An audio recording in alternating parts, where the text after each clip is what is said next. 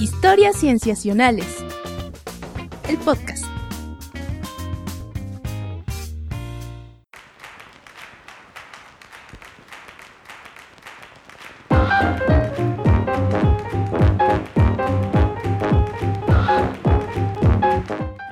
Bienvenidos a Historias Cienciacionales. Una vez más estamos grabando para ustedes para traerles aquello en la ciencia en los últimos días que nos ha interesado, inquietado, fascinado, preocupado y son temas varios y son temas varias cosas y tenemos muchos comentarios que hacer y estoy muy contento de presentar a mis compañeros. Bueno, yo me llamo Víctor Hernández y estoy contento de saludar a Sofía Flores. Hola Sof, ¿cómo estás?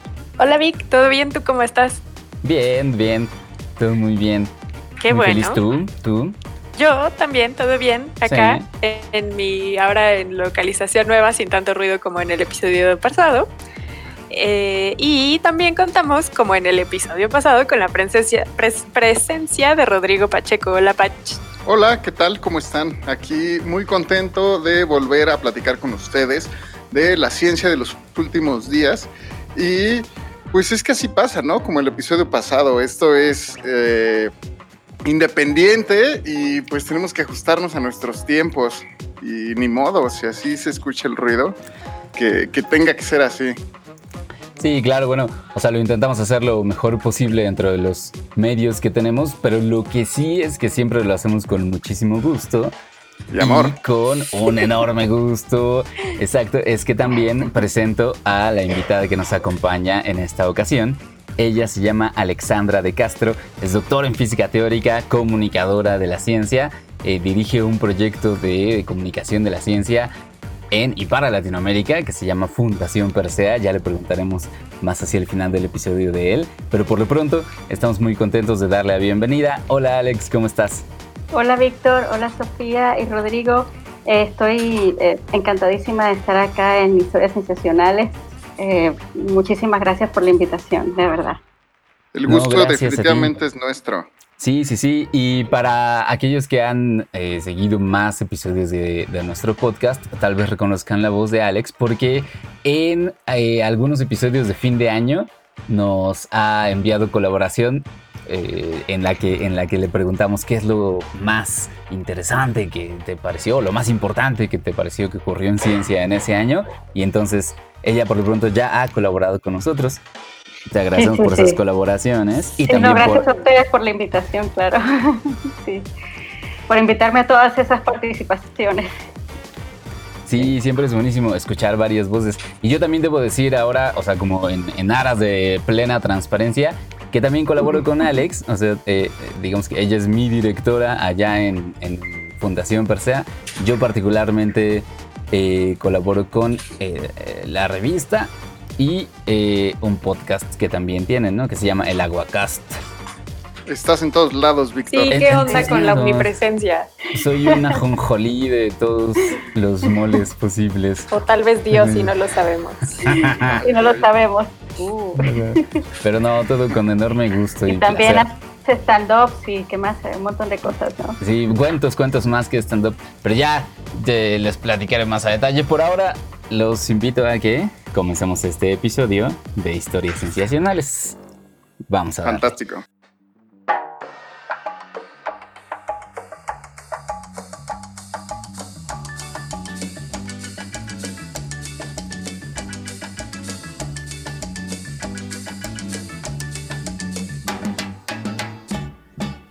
Loco por ti, América. Yo voy a traer una mujer playera que su nombre sea Martí, que su nombre sea Martí. Soy loco por ti de amores. Tenga como colores la espuma blanca de Latinoamérica. Muy bien, en esta primera sección, Sof nos va a platicar el tema que nos trae. Sof, ¿qué tema nos traes ahora? El tema que les traigo el día de hoy no tiene que ver con risas ni chistes como en mi participación anterior, lamentablemente, pero tiene que No, ver con bien. tiene que ver con humanos. Este, esta vez tiene que ver también con una- un artículo que se publicó por investigadores mexicanos recientemente a principios del 2019 y también por eso lo elegí. Básicamente, bueno, casi todos los autores son estadounidenses, pero hay varios mexicanos por ahí y analizaron poblaciones también mexicanas. Entonces, esa fue otra de las situaciones. Muy bien, todo surge porque hay tres problemáticas. Una problemática que tiene, el tema tiene que ver con la genómica. Entonces, una de las problemáticas que hay en el mundo de la genómica es que las poblaciones nativas están representadas pobremente en las bases de datos de ADN de todo el mundo están eh, representadas pobremente a comparación de los europeos y de los norteamericanos. Esto significa que las poblaciones más representadas en los bancos de datos eh, del mundo son caucásicos. Las poblaciones nativas entonces no están bien representadas. Pero si nos ponemos a analizar de las poblaciones nativas humanas, ¿quiénes son los que están mejor representados? Son, en el caso de nuestro continente, son las sudamericanas. Las mm. sudamericanas, por ejemplo, eh, las poblaciones que viven en los Andes, son las que están más representadas. Y, por ejemplo, se ha visto que sus genomas tienen información que les es importante para poder sobrevivir a altitudes grandes y para ambientes ricos en arsénico. Eso es lo que se ha visto. Y entonces las poblaciones nativas norteamericanas están pobremente representadas. Ahora, es verdad que a los de México nos ubican por lo general como latinoamericanos, pero geográficamente somos norteamericanos. Entonces, las poblaciones nativas de México entran en esta representación pobre en la base de datos de poblaciones nativas. Ahora, si nos ponemos a revisar el tercer problema, es que em, muchos estudios se han puesto a describir las adaptaciones humanas a muchos ambientes que hay en el mundo. Como les acabo de decir, en el caso de los Andes, por ejemplo, han visto que sus genes están relacionados con la adaptación a altitudes grandes. El problema es que los estudios genómicos de selección natural en población indígenas de Norteamérica, literalmente, valga la redundancia, casi no existen. De hecho, hasta ahora solo tienen contados tres estudios que analicen la relación selección natural y genoma de poblaciones indígenas en Norteamérica, en todo el mundo. Solo tres estudios se han hecho. Y este que les voy a contar es uno de esos tres. Eh, sí, otro estudio que se ha hecho, uno de los otros tres, lo que hicieron fue analizar el genoma de poblaciones em, de, de Groenlandia, los inuits. Ellos lo que hicieron se publicó este estudio en Science en 2015 y lo que hicieron fue intentar demostrar que las bases genéticas de adaptación humana, eh, cómo se han dado en climas fríos y en dietas ricas en lípidos. Eh, eso fue lo que analizaron. Entonces lo que hicieron fue eh, analizar el genoma de unos habitantes de Groenlandia, de esta población nativa, los inuits, y encontraron que hay en el cromosoma 11 cinco genes que son los más relevantes. De estos cinco genes, tres de ellos están asociados a una familia que se llama FADS, FADS, que son, están relacionados con un aumento en la densidad de la sangre y con altos niveles de ácidos grácidos poliinsaturados también en sangre y leche materna estos genes entonces se asocian a estas situaciones. Y entonces eh, también se ha visto que los genes que encontraron están asociados con un radio cadera-cintura particular en esta población y con la cantidad de grasa y la calidad de la grasa que tienen debajo de la piel. Y obviamente, como vieron que estos genes dan estas características, la conclusión de estos investigadores es que los genes son, estos genes en particular tienen relevancia para la adaptación al clima frío y a regímenes dietarios específicos. Ellos se alimentan básicamente de mamíferos y de mm, eh, eh, animales marinos y de raíces. Ese fue uno de los estudios, les digo, en gente eh, de Groenlandia, de esta población inuit. Otra conclusión que es muy relevante es que estos estudios son muy importantes porque permiten ver cómo las poblaciones se adaptan a, em, a bueno, cómo sus bases genéticas están asociadas a los ambientes en donde ellos se desarrollan. Y esto cómo tiene relevancia para sus fenotipos y entonces cómo es, seleccionado naturalmente. Entonces, este es otro de los ejemplos de los tres estudios que se han publicado en poblaciones nativas norteamericanas. Regresando a este artículo, que es el que les voy a hablar yo, que se publicó, les digo, este año, eh, analizaron el ADN de 150 individuos nativos americanos de tres poblaciones en específica, a mí lo que me llamó de la atención de este estudio es que no dan el nombre de las poblaciones donde estas personas habitan, y esto por cuestiones de confidencialidad. Los autores mencionan que no quieren que las poblaciones sean identificadas y que por las características que ellos encuentran, las poblaciones puedan ser discriminadas por estos rasgos que ellos localizan. Entonces, solo, ¿qué estaban buscando originalmente? Lo que ellos están en este estudio local buscando entonces son genes que puedan dar cuenta de adaptación en el ambiente en el que ellas se población, se, perdón, se desarrollaron, entendiendo adaptación en el sentido de que los, los pobladores de esas zonas eh, vienen de estas migraciones ancestrales de hace entre 10.000 y 16.000 años y que eh, tenían una carga genética y que fueron eh, con el paso del tiempo aquellos individuos que tenían genes que les permitían sobrevivir y reproducirse en estos ambientes nuevos, quedarse con este eh, agregado de genes. Y entonces, por tanto, estas poblaciones tienen genes que están asociados con ese ambiente en particular. eso así entendiendo adaptación como es. Entonces, estaban buscando genes, eso, que dieran cuenta de qué relevancia tienen para su ambiente en específico y entonces analizaron a tres poblaciones, 150 individuos en total, de Alaska, del noreste de Estados Unidos y del centro de México. Como les digo, no dicen qué poblaciones son, pero bueno, son de estas tres zonas geográficas. Y lo que hicieron una vez que obtuvieron el material genético de estas 150 personas es que las compararon con una base de datos de contracaucásicos, asiáticos, etcétera, para buscar SNPs. ¿Qué son los SNPs? Los SNPs son pequeños cambios de un solo nucleótido en la secuencia genética. Entonces, todos los humanos tenemos el mismo gen, supongamos, estoy poniendo un ejemplo. Tenemos el mismo gen, pero es posible que entre Víctor y yo o entre Alexandra y yo solamente haya la diferencia de un nucleótido. Y eso es, puede ser suficientemente relevante relevante como para que nuestra proteína sea distinta y entonces nuestro cambio fisiológico sea distinto y probablemente, no sé, por eso podemos decir que mi pelo es lacio a comparación del pelo chino o quebrado que tienen Dick y Patch. Pero bueno, entonces buscaron estos pequeños SNPs y encontraron, se vieron maravillados porque para las poblaciones en Alaska encontraron que hay 153 SNPs, o sea, 153 cambios de un solo nucleótido en la población estadounidense encontraron 104 y en la población mexicana encontraron 190 cambios únicos. Y esto es muy relevante no nada más por los cambios que tienen, sino por las funciones distintas que tienen sus genes. Aquellos genes que tienen estos cambios, entonces, tienen funciones que son distintas a las que no a las de otras poblaciones. Entonces, me, me explico. Los cambios que vieron en la población de Alaska fueron relevantes en tres genes.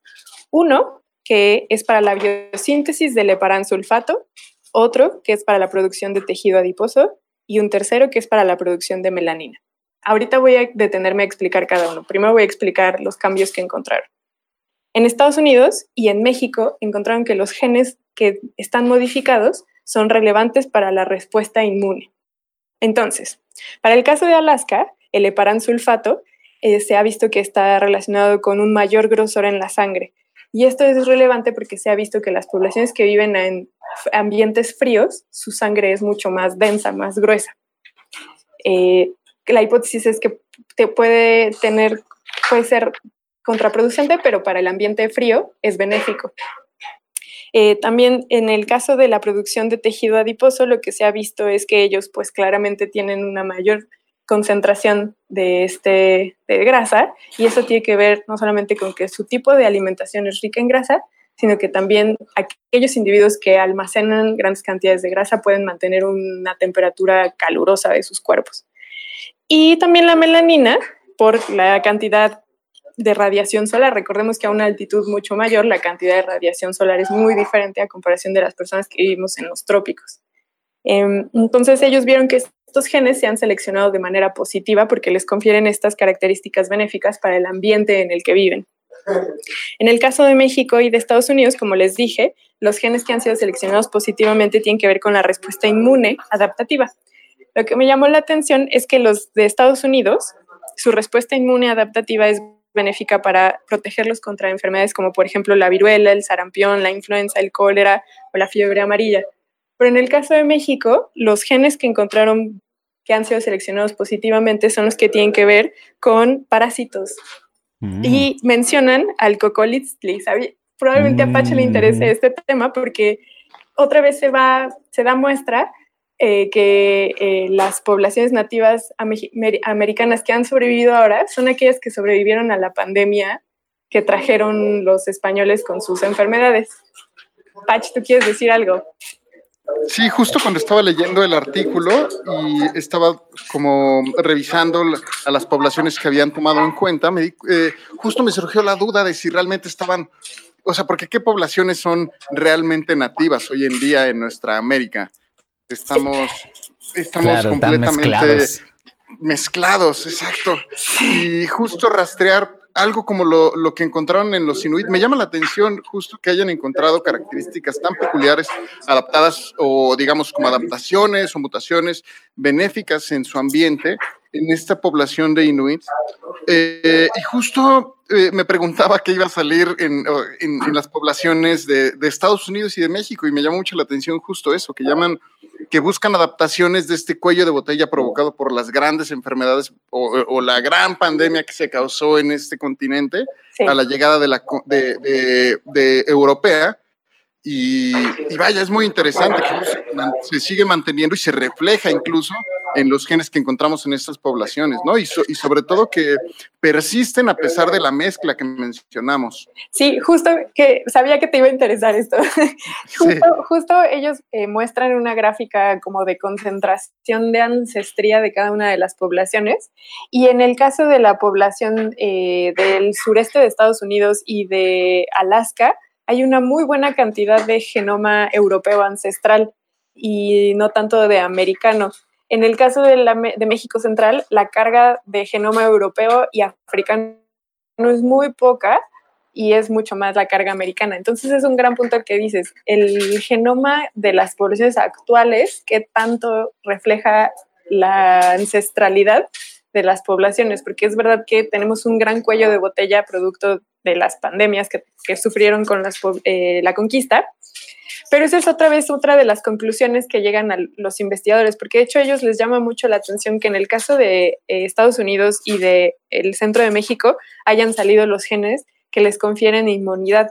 Y ellos lo que dicen es que esto se puede deber a dos cuestiones. Uno es que es muestra de la historia tan compleja de adaptación de las poblaciones o que, eh, perdón, que me, adelanté a las conclusiones generales. Una de, las razones que explican el que compartan estos genes que tienen que ver con respuesta inmune tiene que ver con que probablemente vivieron presiones selectivas similares. Esto es no solamente sus ambientes en términos de virulencia y patogenia, de patógenos son similares, sino que también tuvieron una historia social similar. Los dos fueron conquistados por poblaciones europeas o que tiene que ver con que la divergencia poblacional es bastante reciente en términos de años de, historia evolutiva y que esa presión selectiva probablemente sucedió antes de que estas dos poblaciones divergieran. Entonces, probablemente antes de que se separaran entre Estados Unidos y México, ya tenían esta situación adaptativa contra eh, patógenos. Entonces, es estas, son estas dos conclusiones. No significa que sea una o la otra, pueden ser incluso las dos, ¿no? Pero, eh, pero sí, como dice Pachi, da cuenta de esta historia también reciente de la colonización española. Entonces, pues ya para cerrar, lo que los investigadores terminan diciendo es que las presiones selectivas han variado a lo largo de América. No podemos hablar de una historia evolutiva similar para todas las poblaciones en América, sino que cada uno de ellos se ha adaptado a ambientes distintos que han presionado de manera natural distinta. Y eso, finalmente, que también se demuestra la historia tan compleja de adaptación a América a una variedad de ambientes. Em, dije adaptación humana. Eh, no hasta ahora, pero... Lo voy a volver a decir entonces. es, es, muestra de la historia tan compleja de adaptación humana a una cantidad muy variada de ambientes aquí en el continente americano. Y eso me gustó mucho porque da cuenta mucho de lo que dice un geógrafo llamado Jared Diamond, que es que en la evolución en América ha sido muy distinta a comparación de Eurasia, porque en Eurasia, al ser un continente mayoritariamente horizontal, tienen ambientes bastante similares. Pero América, al ser un, continente preponderantemente vertical, hace que, nuestras que las latitudes estén sumamente correlacionadas con la variedad de ambientes que hay. Entonces, eso se ve, por ejemplo, solamente en México, la cantidad de ambientes que tenemos en este territorio es se puede extrapolar a toda América, ¿no? Y eso tiene eh, injerencia en nuestros genomas y estos eh, eh, investigadores lo demostraron con los genomas humanos. Entonces, el, el, paper se me hizo muy lindo, muy chiquito, muy conciso, pero además me gustó que estuviera hecho en poblaciones nativas y también incluyeron a las mexicanas. A mí lo que me atrae mucho de este estudio que nos trae eso es que, claro, eh, esas marcas en los genomas, esas variantes únicas en los genomas de estas poblaciones, se pueden entender, como nos dices, como adaptaciones, pero eh, por lo pronto las de las poblaciones de Alaska entendemos que pues es al ambiente en el que viven, tiene sentido, pero por lo pronto las poblaciones de Estados Unidos y de México, como que parecería que la adaptación no es tanto al ambiente, sino a las interacciones que han tenido ya no digamos con animales o plantas, sino con otros seres humanos. Mm. Entonces, parece ser una, parece que esas variantes genómicas son el registro, son casi casi un registro de la historia de esos pueblos, ¿no? Sí, totalmente. De hecho, el tercer estudio, o sea, este es el tercero en cronología, porque fue es el más reciente, pero ven que les dije al inicio que solo hay tres estudios que han analizado poblaciones nativas en el Norteamérica en términos de selección natural. Y el tercer estudio que analiza a poblaciones eh, de también que viven en Estados Unidos es bastante confuso porque justamente lo que ellos analizan es, el, hacen una línea del tiempo para poder comparar qué pasó antes de que llegaran los europeos y qué pasó después. Y lo que dicen es que los europeos no tuvieron nada, que la llegada de los europeos no afectó en nada a la presión selectiva y a la respuesta inmune. Entonces me puse a discutir con varios investigadores sobre ese paper y no entendemos cómo es que se los aceptaron porque está muy mal hecho. Y aparte lo publicaron en un Nature Communications, o sea, no es, tampoco mm. es cualquier publicación. Una revista importante. Muy importante. Entonces, ese que tiene que ver que se ha centrado más en analizar poblaciones norteamericanas, eh, perdón, estadounidenses, es bastante malo porque es muy confuso cómo manejan las combinaciones europeas nativas americanas. Entonces, ahí hay un poco de problema, pero si regresando a lo que tú dices, podríamos también discutir que estas eh, conquistas europeas forman parte de ese ambiente, porque al final de cuentas ellos traen sus propios patógenos, pero al mismo tiempo modifican el paisaje en términos vegetativos y animales, pero también genómicos humanos. Sí, sí, sí, sí. Sí, definitivamente, pues está súper bueno. Eh, Alex, también me gustaría. Ah, bueno, no, no sé si quieres comentar alguna cosa o preguntar alguna cosa. ¿Yo? Ajá. Sí. Ah. Con, plena libertad, ¿eh? Si no, no te preocupes. Y no, sí, bueno, me, da curiosidad eh, saber, esas poblaciones que, que, están estudiando son las que están ahora y recolectan em, los genomas de ahora o eso es algo que, se ha recolectado de genoma antiguo? No, son personas que tienen ahora su acta de nacimiento y todavía no tienen acta de, defunción. Ah, muy bien. Sí, son ¿Y, cómo, ¿Y cómo, se recolecta esa, eso? Porque, claro, en, en Europa y en Estados Unidos tengo entendido que como la gente voluntariamente paga porque le hagan un estudio entonces luego eso se convierte en, es casi público, bueno, no sé, hasta, la hasta la policía lo tiene ahora en Estados Unidos, sí. Claro. Eh, em, fíjate que en este sentido, lo que los investigadores no lo describen en el artículo, solamente dicen que se recolectan muestras, pero de lo que te puedo decir de mi antecedente de empaparme en estos temas, es que los investigadores toman muestras a las personas nativas, bueno, que ellos mismos se identifican como indígenas, y les dan un consentimiento informado en el que les dicen que ellos son dueños de esta información, pero que le, dan la posibilidad a los investigadores de que analicen esta información y, y, de que se puede usar para distintas investigaciones. Entonces, no es que vayan a tomarles muestras continuamente, sino que de una muestra que ya les hicieron y que ya secuenciaron, se vuelven a utilizar esta información. Eso es como funciona un poco. También me gustaría comentar justo de lo que está mencionando Alexandra, que es importante saber que ahora hay muchísimas empresas que están diciendo como tu, tu ancestría o, tu, o que, sí, vaya, que te prometen obtener de dónde, de dónde proviene tu genealogía, ¿no? Si viene tanto del norte de América, si tiene un tanto porcentaje de nativo, qué tanto porcentaje de tu genoma pertenece al europeo. Y todas estas empresas empiezan a colectar muchísimos eh, genomas eh, de forma, como bien dicen, voluntaria.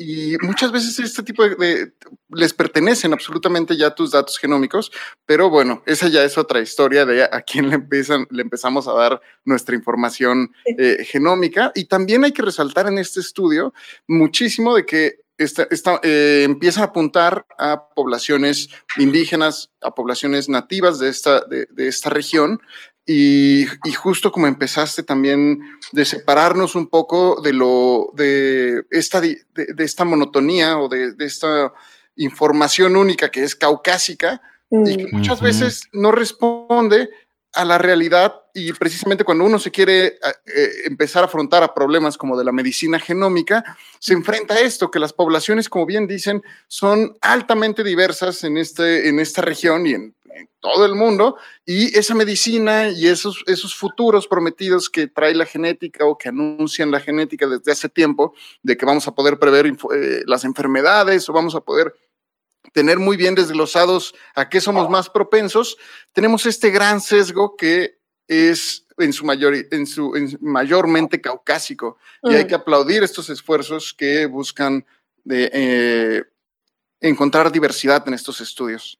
Sí, creo que no lo pudiste haber dicho mejor, Pach. Justo sí, eh, de hecho, ahora los investigadores están tendiendo a hacer esta crítica a las grandes compañías que se están aprovechando de esta información genética y que vulneran a las poblaciones por no dar, hacerlas no solo partícipes, sino responsables del uso de su material genético y de su información genética, pero también, como bien dices, también las vulneran en el sentido de que sobre representan a ciertas poblaciones que no son eh, la mayoría en términos genómicos y que tampoco son eh, universales. Su información genética no es universal. Por ejemplo, también estaba leyendo cómo en Taiwán y en Japón están usando la información genómica para la farmacogenómica, esto es para los fármacos, y cómo los gobiernos están eh, guardando o protegiendo la información de sus habitantes para que las empresas eh, de fármacos no se aprovechen para decidir qué fármacos les dan prioridad sobre otros o a qué poblaciones van a venderles qué medicamentos y a cuáles no. Todo esto con base en su información genética. Entonces, el gobierno cómo se está metiendo para proteger a sus ciudadanos. Entonces, esto es todo un tema y todo tiene que ver, o sea, todo nace de un bonito paper que solamente buscaba diferencias genéticas en tres poblaciones nativas y nos podremos ir a una discusión bien rica y acalorada de todo el tema que es lo que se está convirtiendo en la genómica, que va a ser sin duda uno de los grandes temas que vamos a tener a futuro. Y pues es todo. Sí, y ahí tiene mucho sentido, Sof, ya para ir cerrando, eh, lo que nos decías al respecto de que protegieron la identidad de las poblaciones, ¿no? Precisamente. Muy bien, pues definitivamente un artículo y un tema muy interesante, Sof. Gracias. Sí, gracias a ustedes. Buenísimo. Qué bonito, sí, qué bonito. Muy bien, bueno, pues vamos avanzando y continuemos hacia la segunda sección.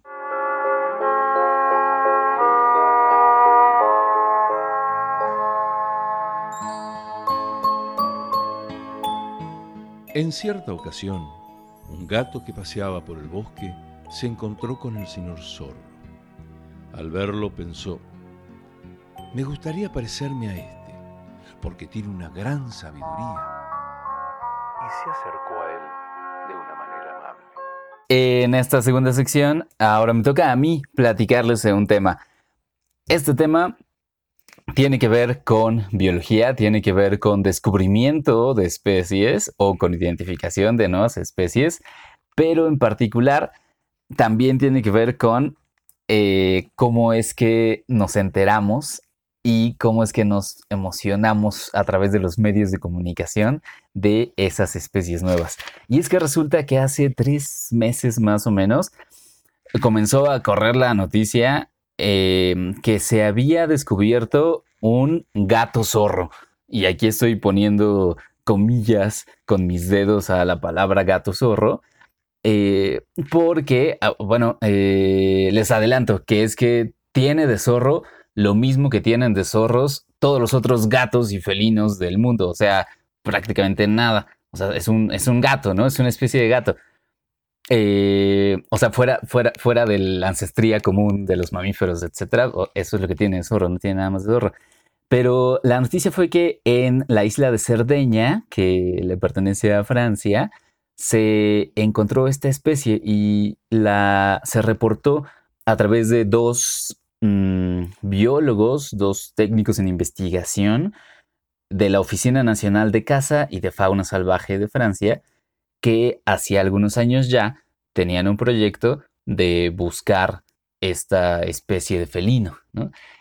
Em, entonces, lo que se reportó en aquellas notas fue que se había descubierto una nueva especie de felino, que era un gato zorro, y además que era materia de leyenda, que parecía haber sido parte de relatos este, de anécdotas y de cosas que contaban los abuelos en esa zona de, bueno, en esa isla francesa y que ahora resulta que sí existía.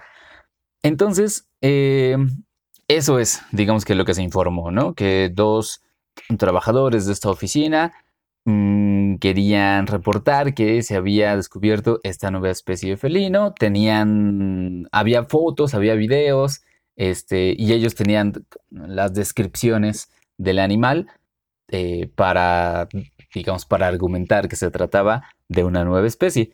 Pero, y aquí es donde comienza pues a ponerse interesante la cosa, es que em, hubo también muchos comentarios en distintas redes sociales, en Twitter por lo pronto, al respecto de eh, qué quieren decir cuando dicen que se trata de una nueva especie, ¿no? De que se descubrió una nueva especie. Porque, para ponernos un poco en contexto, eh, se supone que ya tenemos encontrada e identificada una buena porción de la biodiversidad mundial. Nos falta muchísimo por conocer, pero se supone que los organismos más grandes, como pueden serlo plantas, árboles o mamíferos grandes, pues se supone que ya los conocemos más o menos bien y, sería raro encontrar nuevas especies de esos grupos. Eh, entonces, por eso es que resulta siempre una noticia muy, digamos, impactante decir que se descubrió un nuevo mamífero. Pero la cuestión aquí es eh, en qué momento se determina que se trata de una nueva especie realmente o solamente de una variedad de una especie que ya es conocida. Y algunas de las críticas que se hicieron a, esta, a este anuncio del gato zorro es que es muy probable que se trate simplemente de una variedad de otros tipos de gatos silvestres, de gatos monteses, que habitan más o menos en la zona. Oye, pero ¿cómo dieron con este, o sea, cómo llegan a estas conclusiones? Digamos, ¿cuáles son las, este, las bases que utilizan para determinar justo si es una variante o, podríamos decir incluso subespecie, ¿no? Del famoso gato zorro. Sí, sí, sí, sí. Eh, ellos lo que dicen es, bueno, una serie de características anatómicas, como que su pelaje es un poquito más denso, el color que tienen en el vientre, que es diferente a a otros gatos monteses de la zona o europeos. Eh, alguna cierta coloración negra en las patas, que su cola es muy peluda y anillada. Bueno, tiene algunos anillos de color y, y es un poquito más grande, mide unos 90 centímetros de cabeza a cola, casi el metro. Se supone que ah, pero justo haciendo, pero haciendo hincapié se refiere a Felis silvestris, ¿no? Unas como subespecie, quizá es una subespecie de Felis silvestris, que es el gato común. El gato montés. Ah, ah o el gato. Es el, gato, montés, exactamente. Sí, sí, sí, es lo que, o sea, es lo que podría interpretarse, ¿no? Ellos, digamos que lo que quieren defender es que sí se trata de una especie nueva, ¿no? De una nueva especie de gato montés, digamos. Pero, pero entonces ellos en la identificación de nuevas especies la hacen todo con fenotipo, no con eh, algún perfil genético. También con perfil genético. Y como han encontrado varios ejemplares, hasta ahora creo que la cuenta es de que han identificado 16 ejemplares, 16 individuos de estos gatos, han estudiado 12 y han sacado eh, información genética de ellos y se supone que la están trabajando, pero que los resultados preliminares que tienen indican que no están muy emparentados con los gatos y con los gatos monteses de Europa, sino más con los gatos monteses africanos. Pero Mm. eh, mm, todavía no tienen el estudio como tal eh, ya publicado en el que digan la genética de estos gatos es suficientemente única como para que la consideremos una nueva especie. Y esa es precisamente la cuestión, que para que los investigadores puedan decir esto a nosotros lo consideramos ahora nueva especie, pues eh, parecería que necesita pasar por toda esta serie de, de umbrales en donde pues prácticamente es mucho la comunidad científica la que sí acepta o no acepta que sí se trata en efecto de una nueva especie Claro, de como un consenso, me imagino, ¿no? Que, que debe llegar a algún consenso los biólogos. o- Pues es- sería lo ideal. La verdad es que es muy difícil porque hay quienes, por ejemplo, mm, le pueden dar un poco más peso a el hecho de las, los rasgos fenotípicos, eh, la apariencia de los animales y al hecho de que estén aislados, o sea, que están en una isla y prácticamente no tienen interacción con otras poblaciones de Mm. gatos monteses. Y hay otros que le darían más peso a la identidad genética. O sea, que si la identidad genética sale suficientemente alejada de los otros, entonces con seguridad dicen, ah, sí es una nueva especie. Y eso es muy común actualmente. Y de hecho, así, eh, conforme estuve leyendo, mm, me enteré que así se ha hecho con muchas especies de mamíferos actualmente, eh, que por medio de estudios genéticos resulta que son mucho más diferentes de lo que pensaban genéticamente hablando. Y entonces eh, se reconoce que son diferentes especies. Resulta que ahora hay cuatro especies de jirafa en la última cuenta, precisamente por eh, estudios genéticos. Y Mm, haciendo, ajá, y haciendo una cuenta mucho más grande, hay un artículo como de 2008, eh, donde por cierto participa un investigador mexicano, Gerardo Ceballos, Uh, que hace la cuenta de que se han nombrado o digamos se han identificado nuevas especies de mamíferos desde 1993 hasta ese año, 2007, se han nombrado 400 especies nuevas. wow. ¿Cuántas? 400. ¿De jirafas? No de jirafas, sino de mamíferos. Mamíferos. ¿A dónde han estado? Sí, exacto. Pero lo que dice es que precisamente de estas especies, un 60% es que pues no se habían encontrado tal cual, o sea, eran ratoncitos o, especies muy ocultas, crípticas les llaman, pero el 40% es de animales muy grandes, como, como, es el caso de las jirafas. Entonces, eh, ¿dónde es que estaban todas ellas?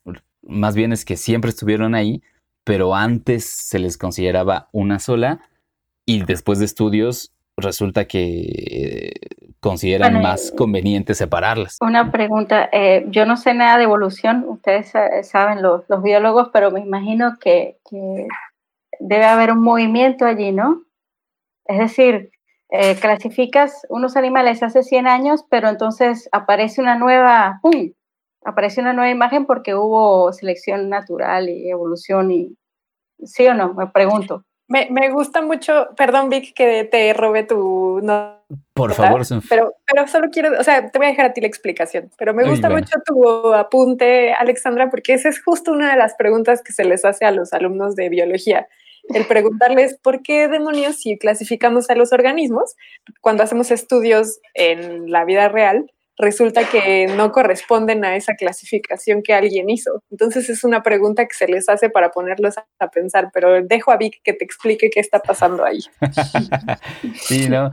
Ya lo metiste en problemas. Bueno, solo si sabes la respuesta, Vic. No, bueno, bueno, más bien es, es como que poner en contexto de cómo hace las cosas la biología. O sea, entendemos que los tiempos de la evolución son muy largos, pero en términos generacionales, no en términos absolutos de años, ¿no? Porque una población de bacterias puede evolucionar, o sea, tener mm, cambios genéticos y fenotípicos eh, porque sus generaciones son muy cortitas, eh, son cuestiones de horas o incluso de minutos, ¿no? De una generación a otra. Entonces, en 30 años ya puedes tener evolución de bacterias. Pero Ujú. si tú tienes animales grandes, que como un elefante, ¿no? No sé cada cuánto sean sus generaciones, pero me imagino que son de varios años. Eh, entonces necesitas muchísimas generaciones para que haya cambios que se consideran evolutivos. Así es que se podría decir que la diversidad, mm, la macrodiversidad, o sea, eh, esos animales, plantas, incluso hongos macroscópicos muy grandes que se pueden ver de generaciones largas, la conocemos, eh, o sea, la que estudiamos en los siglos XX, XIX, incluso XVIII, es más o menos la que ha estado con nosotros desde entonces. O sea, no es que haya evolucionado eh, desde entonces, sino más bien se le ha, mm, digamos, se ha subestimado o se ha mm. sobreestimado. Estaba escondido. Esa diversidad. Sí, y nada más para agregar algo a lo que dice Vic y a lo que se les pregunta a los alumnos es, ¿por qué si en la realidad vemos que los organismos tienen una historia evolutiva que no se ve reflejada en nuestras clasificaciones? ¿Por qué seguimos usando clasificaciones tan viejas como las que hizo Linneo y otros naturalistas? Y la respuesta es porque funcionan, o sea, no dan, no, no reflejan esto que ocurre en la realidad, pero de alguna manera nos permiten ordenar todo el desorden que tenemos en la naturaleza. Sí. Y, también agregar, me gustaría, bueno, o sea, que no, es estático esto, que siempre eh, a medida que crecen y aumenta nuestra resolución y nuevas técnicas que se van integrando a la ciencia, eh, también van cambiando estos clados que son como estos árboles de la vida, van cambiando y vamos moviendo las fichitas diciendo como, por ejemplo, yo lo veo mucho en el mundo de los pájaros, en donde a cada rato, cada año se sale una nueva lista de los cambios que ocurrieron y decimos como, eh, bueno, este pájaro que pensamos que pertenecía a esta especie, eh, ya no pertenece, más bien que ya que pertenecía a este género, con análisis eh, genéticos acabamos de descubrir que ni siquiera pertenece a este género y pertenece a una familia distinta. Entonces va reacomodando, se reacomoda este pájaro en esta nueva familia y empieza a ver estos cambios que son publicados y son aceptados por la comunidad. Sí, por ejemplo, en, los datos que ofrecieron los, eh, este par de investigadores, de, eh, investigadores franceses, dicen que por los estudios genéticos, sospechan que ese gato montés llegó a esa isla hace unos 6.500 años, que coincidiría con los primeros asentamientos humanos que llegaron a la isla.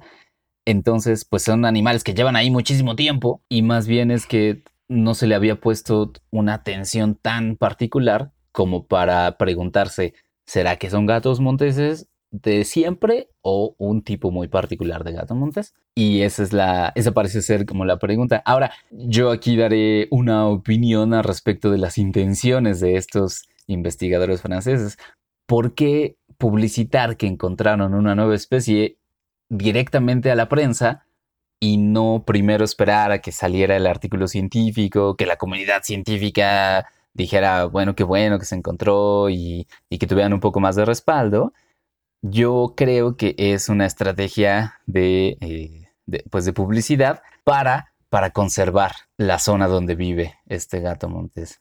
Sí, de hecho salieron, bueno, yo lo vi en Twitter, salió todo un debate de gente que decía como, sí, pero los gatos se matan a organismos y cosas así. Eh, me recuerda mucho a lo que hizo este personaje proveniente de China con las dos gemelas. ¿Se acuerdan que cuando editó el genoma de estas dos gemelas, primero sacó un video en YouTube antes de mm, decirlo a la comunidad científica y fue para hacerse publicidad y para un poco brincarse las trancas de porque su trabajo no estaba nada no tenía nada de rigor. ¿Crees que puede hacer algo de rigor, Vi? No, yo, yo más que de rigor te digo, se me hace que lo que querían era llamar la atención para después pedir más fondos para, para la conservación de esa zona, ¿no? O tal vez para declarar una reserva natural ahí. Este, a mí me parece que es más eso que saltarse los pasos por rigor. Yo pensaría, igual y sí, o sea, igual y se, dieron cuenta que no tienen elementos para decir que es una nueva especie y, y preferieron decirlo, pero no, a mí se me hace que, más, que es más lo otro. Pues esperemos que sí, porque estaban muy emocionados. Estaban muy emocionados. Con este...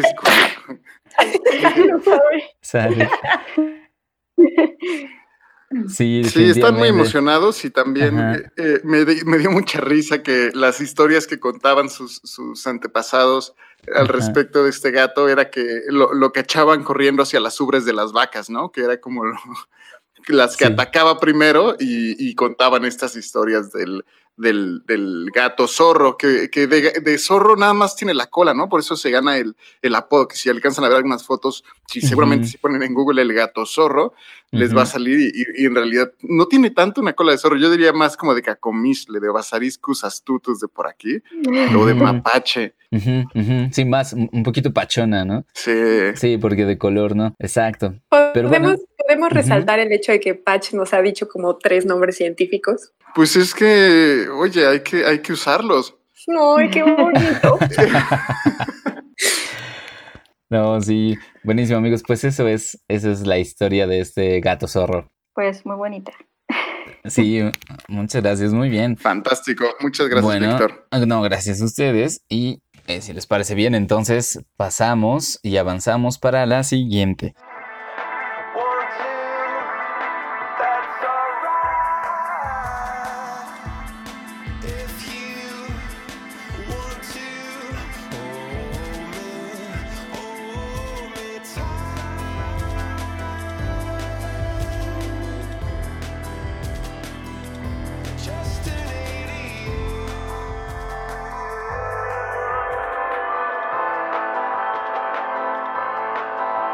Que en esta sección, pues le tocará conducir a, bueno, guiarnos en ella a Alex, puesto que es un tema que te trae muy eh, intrigada, preocupada y con ganas de platicarlo, Alex, que es el tema de la vida, la vida extraterrestre. Sí, sí, muchas gracias. Eh, bueno, sí, realmente yo he hablado con, con Víctor sobre estas cosas de que me daban ganas de, de hablar sobre eh, la conquista del espacio, el, eh, los mundos habitables y la, la, gran pregunta de si existe la, la vida extraterrestre, ¿no? Uh -huh. eh, es, es, algo que en lo que he hecho énfasis últimamente en, como comunicadora, porque digamos que aunque yo soy física teórica, em, no por hacerle mala propaganda a la física teórica, hay un poco de crisis allí, no está muy emocionante. y también porque eh, hay, hay, un, me he dado cuenta que la mejor manera de, combatir a los tierraplanistas y a toda esta gente, en vez de sentarnos a pelear por el cálculo que hizo Eratóstenes, pues uno eh, muestra y muestra y muestra cómo ha avanzado esto eh, de, la, de la observación de otros planetas, de, de, la, la, exploración del sistema solar con las ondas, la cantidad uh -huh. de sondas que hay, que ya más bien eh, ellos, ellos dicen que, que um, por ejemplo, que es mentira que hemos enviado alguna nave espacial. E imagínate, ahorita un problema serio que tenemos es la cantidad de chatarra espacial. Ey. Entonces, bueno, es un tema que, ¿no? La, la conquista del espacio, el, uh -huh. la, la, la, posibilidad de encontrar vida o de nosotros asentarnos en el, en el sistema solar, ¿no? Yo la verdad es que no, no había preparado un paper, pero tengo uno aquí frente a mí. Ah, buenísimo, buenísimo. Sí, no, digo, puede ser paper o noticia o, ¿no? Cualquier cosa. Pero ¿de qué es ese que tienes ahí junto a, junto sí, a ti? porque justamente hoy salió una noticia padrísima, como dicen Ajá. en México. ¿no?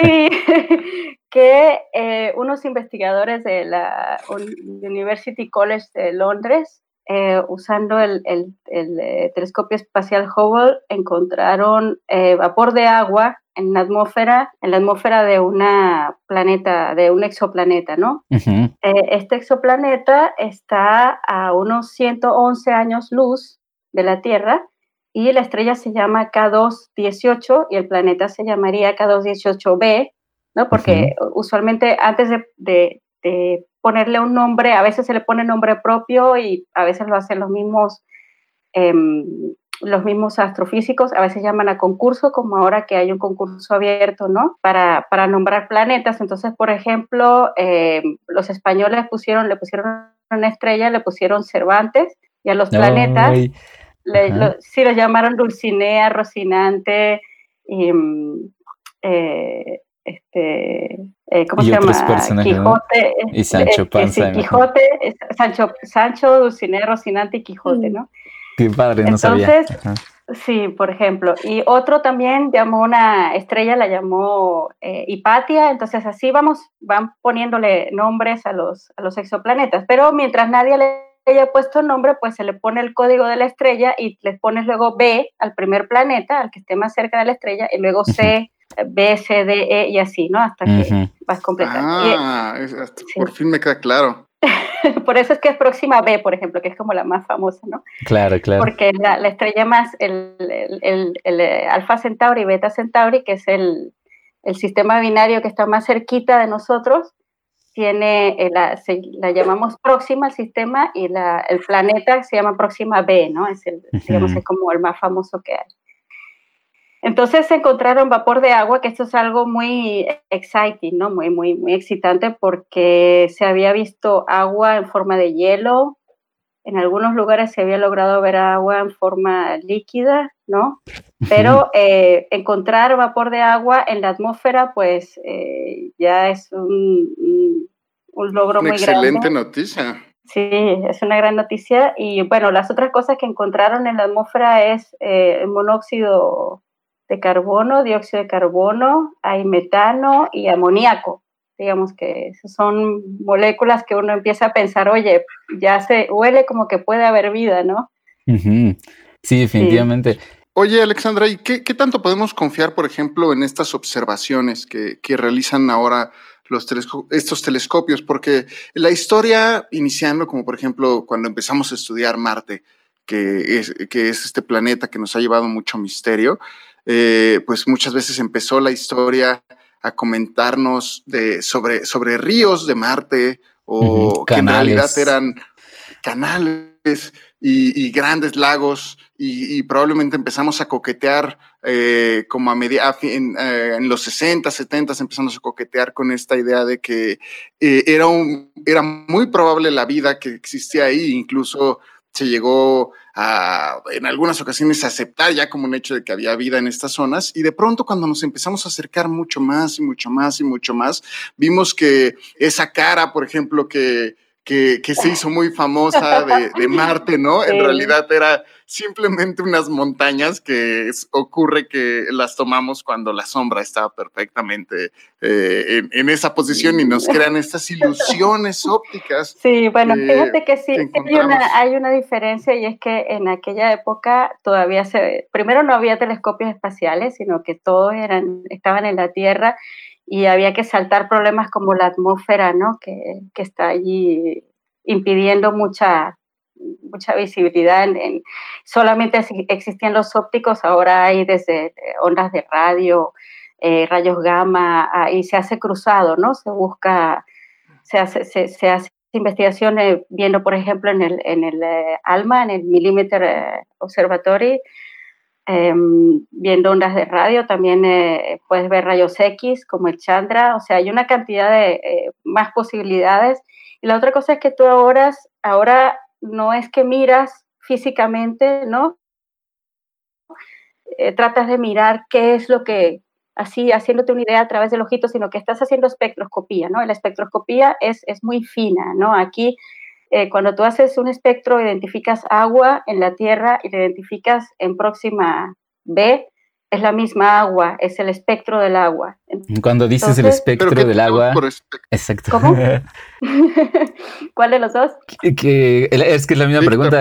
¿A qué, ¿A qué te refieres cuando dices el espectro del agua? Ah, bueno, por ejemplo, cuando, no sé si ustedes, habrán hecho espectroscopía en biología, no lo sé, pero yo sé que en química se hace mucho y los físicos también. Eh, por ejemplo, el espectro infrarrojo, ¿no? Eh, cuando tratas de observar en infrarrojo, hay unas líneas hay unas líneas características del agua, por ejemplo, en el, en, el, en el, infrarrojo es muy característico ver moléculas orgánicas o la misma, el espectro vibracional o rotacional del agua, lo puedes ver y son, es, es eh, cada espectro tiene, eh, es como una huella digital de cada eh, este, molécula o trocito de molécula o del enlace doble o del enlace triple. Que proviene de, estudiarla, de estudiarla con luz. Eh, sí, ya, proviene de estudiarla con luz. Y yo sé lo que quiere Víctor, y Víctor quiere que yo le explique a la audiencia. claro, claro. Bueno, sí, sí, pero para... Claro, sí, sí, e, Es decir, los telescopios... los espectros... Sí, los, los, con los espectros, eh, por supuesto que antes solamente se usaba el visible, el espectro electromagnético es muy amplio, ¿no? Tiene desde eh, los rayos gamma, hasta el, el, radio, ¿no? Que sería la onda más larga y la onda más corta sería los rayos gamma, ¿no? Y pasando por el visible, que es un ranguito muy pequeñito, que era lo que usábamos antes cuando eh, estábamos viendo cosas raras en Marte y, además eran telescopios muy pequeñitos. Entonces, ahora no solamente hay telescopios afuera, eh, en, en, el espacio, donde ya no tenemos la atmósfera en, el, en la mitad molestando, eh, sino que también está, tenemos telescopios en muchos otros rangos, de manera tal que podemos ver otras cosas, como por ejemplo moléculas, ¿no? Eh, el espectro de las moléculas eh, usando em, técnicas, ¿no? De, sí. y, entonces es así como confiamos en que es casi seguro pues, que está esa molécula ahí porque es, una, huella digital. Es una observación más fina, sí, es una observación muy, claro mucho más fina que simplemente mirar por el telescopio a ver si ves unas rayas o no viste las rayas o ese cráter de la luna que me quiere decir, ¿sabes? Eh, sí, sí, sí. Es una observación mucho más fina, ¿no? Mucho más, eh, sí. Oye, estas nuevas herramientas que hemos obtenido a través de los años, ¿en qué posición nos ponen respecto a la vida extraterrestre? ¿A qué te refieres con herramientas? Sí, claro. O sea, entendiendo todas estas nuevas herramientas para detectar eh, las moléculas, los espectros, los distintos eh, ondas de luz, eh, ¿cómo, ¿cómo, ha llevado a nuestro entendimiento? Claro, claro. sí, el asunto es que se buscan las moléculas que, que han formado la vida, bueno, eso lo conocen ustedes mejor que yo, porque ustedes son los biólogos, saben cuáles son esas, esas moléculas. Eh, nos ha ayudado, por ejemplo, a saber la abundancia de los elementos en el, en el, universo. Eh, por ejemplo, sabemos que el carbono es uno de los elementos más abundantes. Es decir, los, los elementos que conforman la vida, carbono, nitrógeno, oxígeno, hidrógeno, son los más abundantes. Que si hierro también está en una buena abundancia, ¿no? Y digamos que entonces es, empieza a sonar como que si los elementos que forman la vida aquí en la Tierra son muy abundantes afuera, pues eso quiere decir que, muy probablemente hay vida en otros lugares, ¿no? Del universo. Ah, de hecho, hay, hay una idea en el origen de la vida, o sea, en, los temas de investigación de origen de la vida, que desde que yo lo escuché, antes incluso de entrar a la carrera, me pareció fascinante, que es la idea de que esos primeros, esas moléculas tan básicas que ahora usamos los seres vivos y que pudieron haber sido el, inicio de los primeros seres vivos, eh, pudieron haber venido del espacio, ¿no? O sea, que no se formaron directamente aquí en la Tierra, sino que en algún otro lado del espacio se formaron y llegaron acá y bueno, eh, aquí encontraron las condiciones ideales de tal manera que se fue generando esto que es, una, es un concepto muy oscuro, pero es lo que se maneja como los primeros seres vivos, ¿no? Que no es muy claro si eran células, células, o si solamente una serie de reacciones bioquímicas que se mantenían dentro, etcétera, pero eh, esa idea de que pudieron haber venido esos bloques formadores del espacio es fascinante eh, y, y, siempre que yo veo noticias de que se han encontrado evidencias o indicios de moléculas orgánicas, pues, o sea, muy similares a las que usamos los seres vivos en otros lugares del espacio, o sea, ya sea en lunas de algún planeta o eh, por observaciones en exoplanetas, pues a mí me vuela la cabeza pensar eso. Claro, sí, esa es la, es la panspermia, ¿no? La, sí. La, teoría, digamos, no, la llamemos teoría porque molesta un poco llamarlo así, pero la hipótesis. La hipótesis. La hipótesis de la panspermia, ¿no? Sí, esa, es muy bonita, pero digamos que en el fondo, al final, empezamos a necesitar son los modelos de cómo se generó la vida espontáneamente, digamos, así sea aquí o haya sido en Marte o y haya venido de Marte, haya venido de, un superplaneta que se convirtió en, en, eh, asteroides y que terminaron viniendo a la Tierra, ¿no? Eh, porque también, por ejemplo, es un misterio eh, cómo, cómo llegó la, el agua a la Tierra. Mm.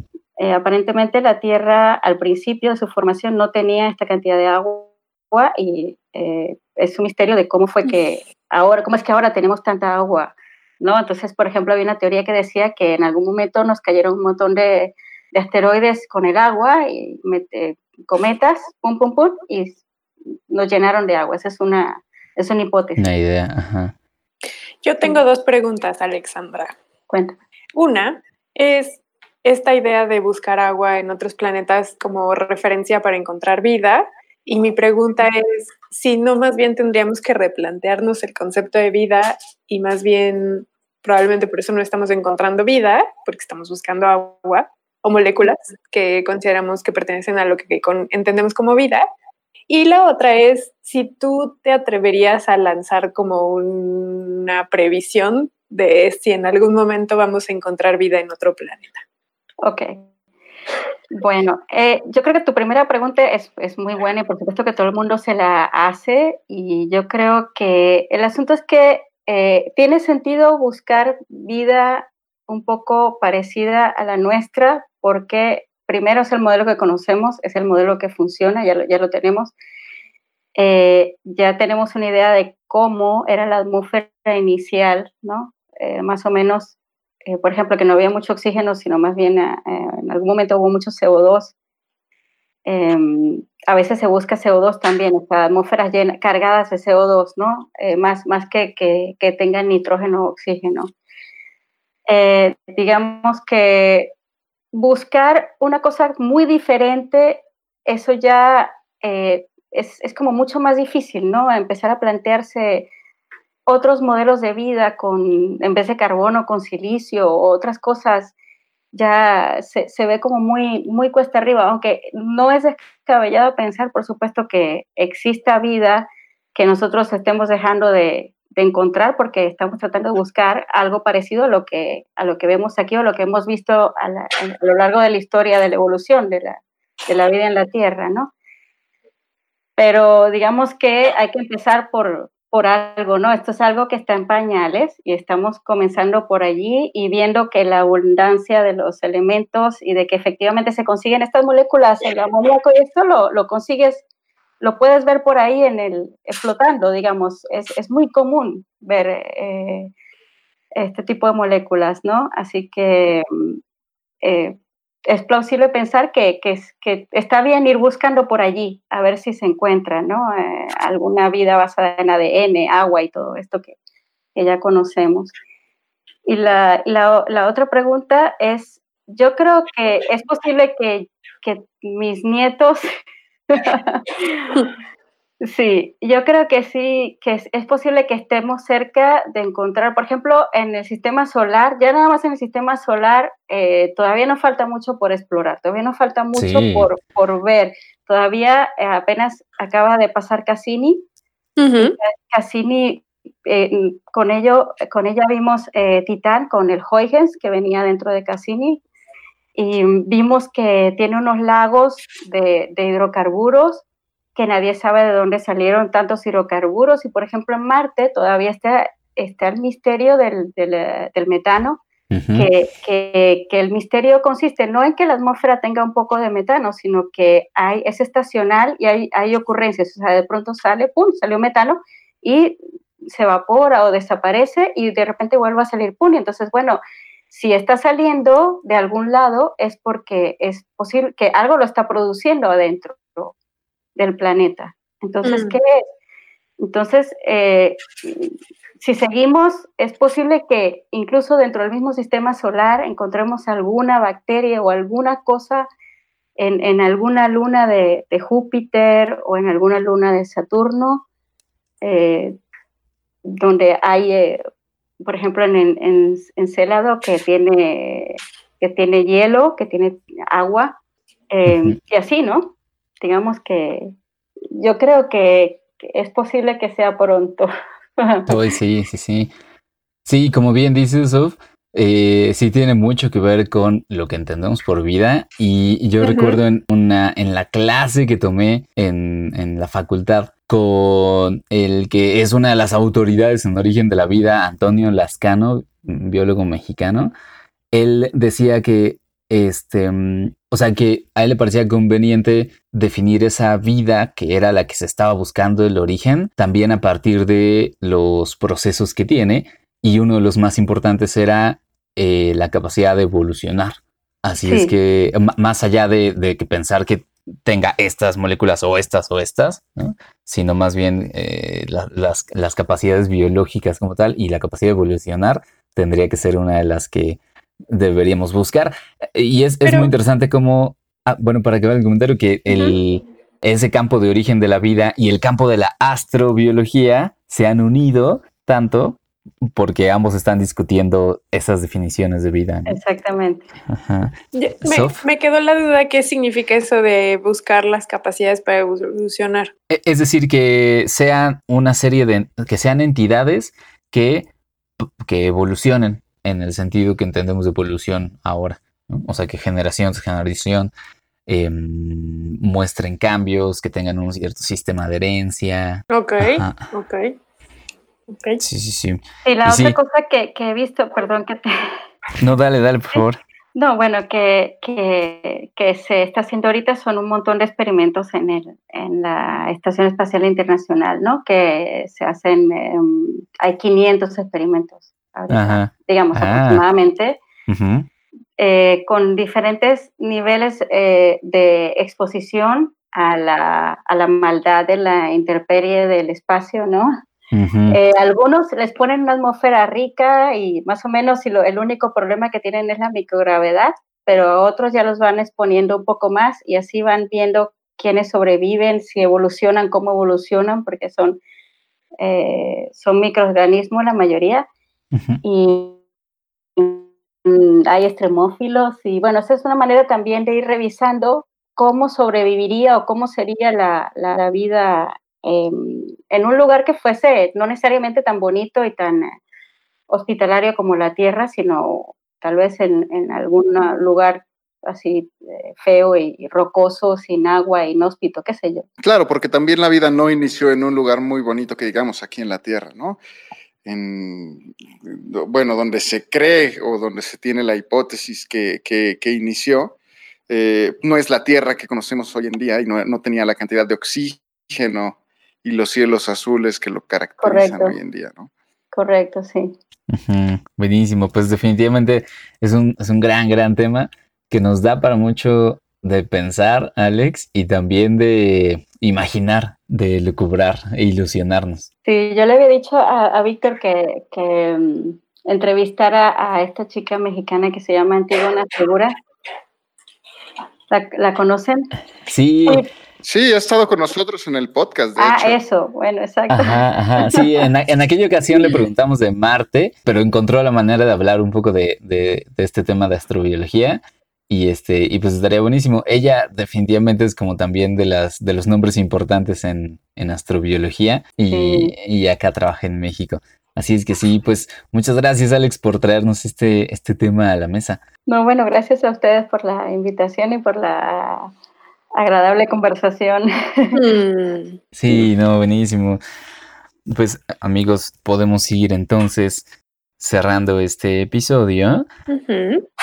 Y por cierto que, bueno, yo quisiera comentarles un par de cosas antes de concluir como tal. Eh, una tiene que ver con seguimiento a una nota que habíamos hecho hace días, que es la misión espacial de la India, Chandrayaan 2. Ya decíamos que había, tenía intenciones de llegar a la Luna y justamente este fin de semana, el segundo de septiembre, la noticia es que muy probablemente se estrelló.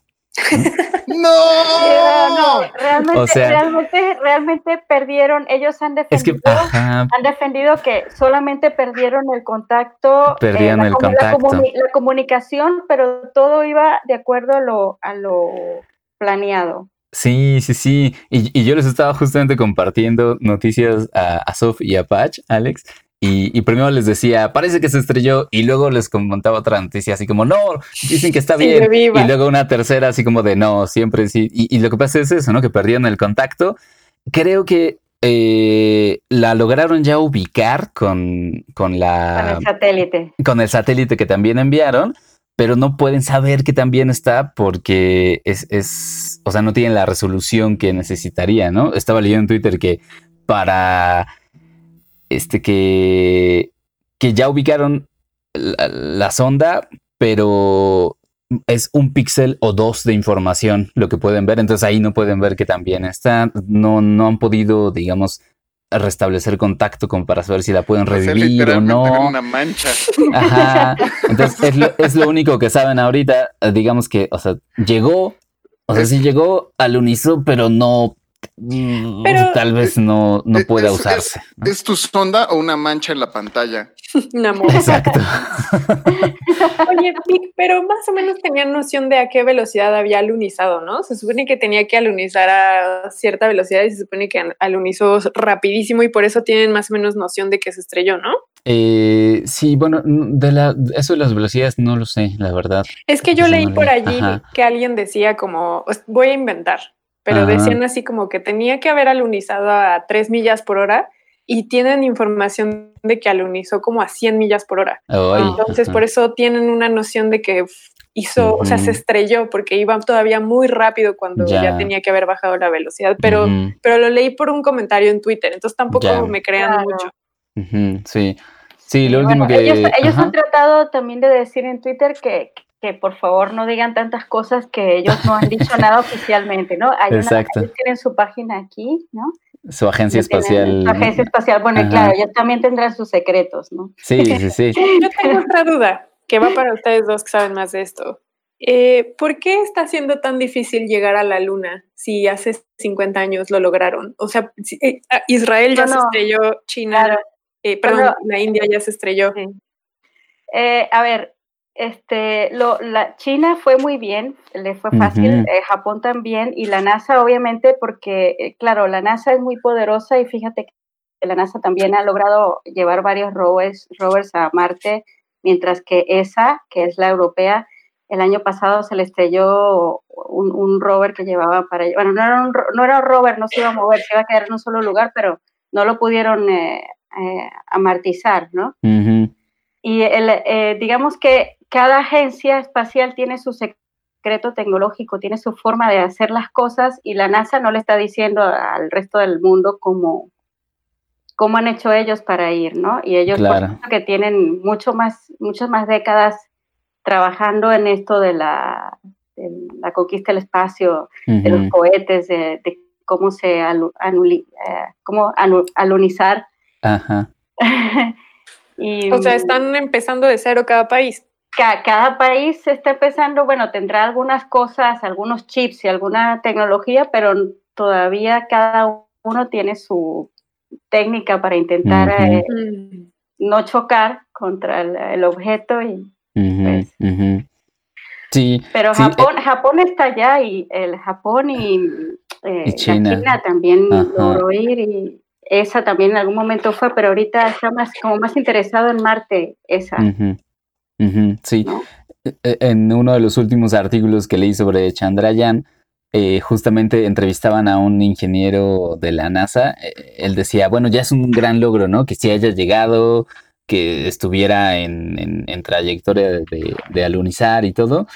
Eh, y, decía que justamente cada agencia espacial tiene un aprendizaje propio y entonces la NASA también ha tenido sondas y misiones que se estrellan y a partir de esas es que pues van corrigiendo muchas cosas, ¿no? Mm, Entonces este ingeniero...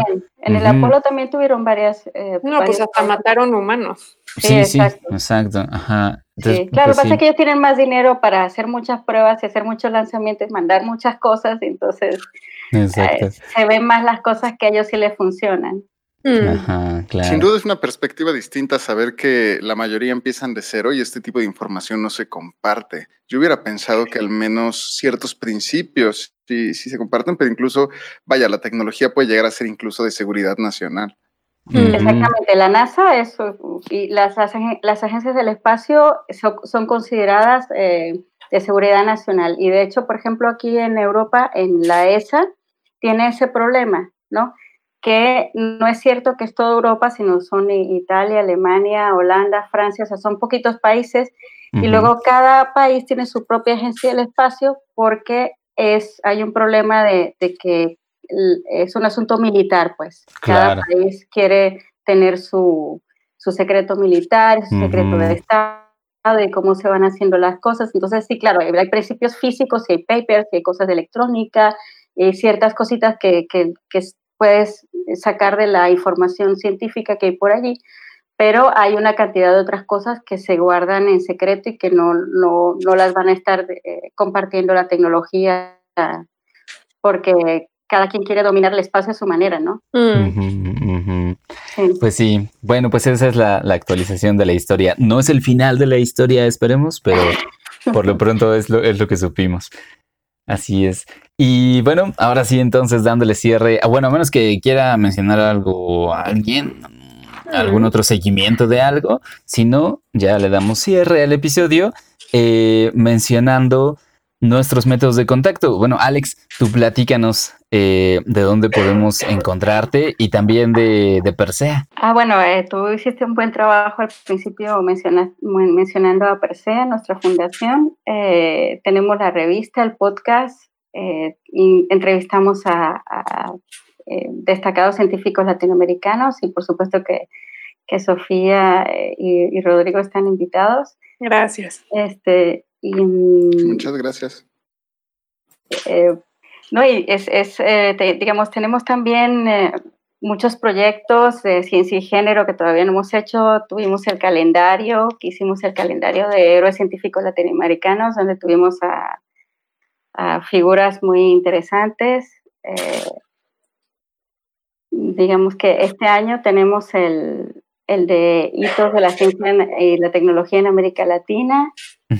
Y bueno, en eso, en eso andamos y podemos, me pueden encontrar, pueden encontrar la página, se llama revistapersea.com, donde están las, los artículos y el podcast, y también un poco donde están los proyectos más, eh, digamos, grandes eh, y la, la, información sobre lo que somos como fundación sería en eh, fundacionpersea.org. Buenísimo. ¿Y tu Twitter personal? No sé si quieras compartirnos. Ah, sí, claro, claro. bueno, el, Twitter de Persea es Fundación Persea, todo pegado, sin el acento. Y mi Twitter es Browniana Web. Sería at Browniana Web. Muy bien, buenísimo. Fantástico. Yo sí quisiera comentar que yo soy fan de los calendarios de Persea. Son muy lindos. Hay que los pueden descargar de forma gratuita y los pueden pues vaya, estar recordando efemérides científicas y también enterarse de distintos personajes latinoamericanos importantes en el mundo de la ciencia. Mm. como Mario Molina, recordamos el mexicano. Sí, le tocó. Ajá, y estuvo padre porque hicimos una, propuesta y una selección de, varios, de varios países latinoamericanos ahí. Está, está, está padre, me gusta, me gusta. Gracias, gracias. Entonces está eso. Y bueno, ustedes, amigos Sof, eh, Patch. Yo estoy en Twitter como Soflofu. Vic, tú, no, Patch. A mí me pueden encontrar como Pacheco VV en Twitter y, eh, y, también nos pueden escribir en arroba en historiascienciacionales arroba gmail.com para escuchar sus comentarios y en Twitter a cienciacionales lo pueden encontrar tal cual como arroba cienciacionales. A ti, Víctor, ¿cómo te podemos encontrar? Eh, bueno, yo como arroba Víctor Rogelio. Pero bueno, ya saben, nos gustaría mucho, mucho escuchar comentarios, preguntas y sugerencias para este podcast. Damos cierre y agradecemos muchísimo, eh, bueno, a Alex que estuviste con nosotros. Gracias. Y gracias a usted por la invitación. Y a todos ustedes que nos escucharon. Nos oímos muy pronto. Sí, muchas gracias. Bye, nos oímos pronto. Adiós. Hasta pronto. Hasta pronto.